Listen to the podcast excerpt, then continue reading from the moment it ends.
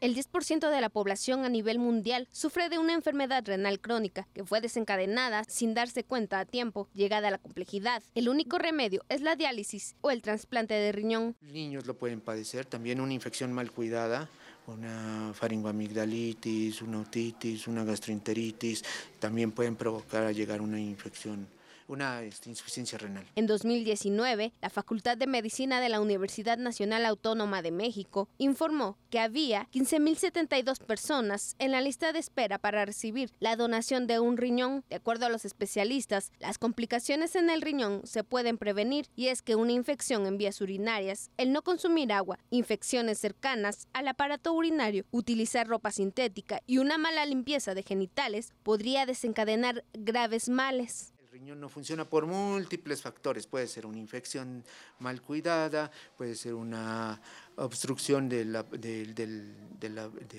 del, sistema recolector, en este caso va desde riñón, ureteros, eh, piedras sobre todo, o en su caso, en su defecto, en los pacientes diabéticos que ya llevan un periodo largo en evolución de su complejidad de, la diabetes, es una complicación más de, ese padecimiento. Los síntomas que no son tratados a tiempo desencadenan malestares que terminan en insuficiencias renales, lo que significa que el riñón ha dejado de funcionar por completo. Por ello, el Día Mundial del Riñón fue creado para generar conciencia y así detectar cualquier padecimiento en los riñones a tiempo y que de esta manera se puedan retrasar enfermedades mortales.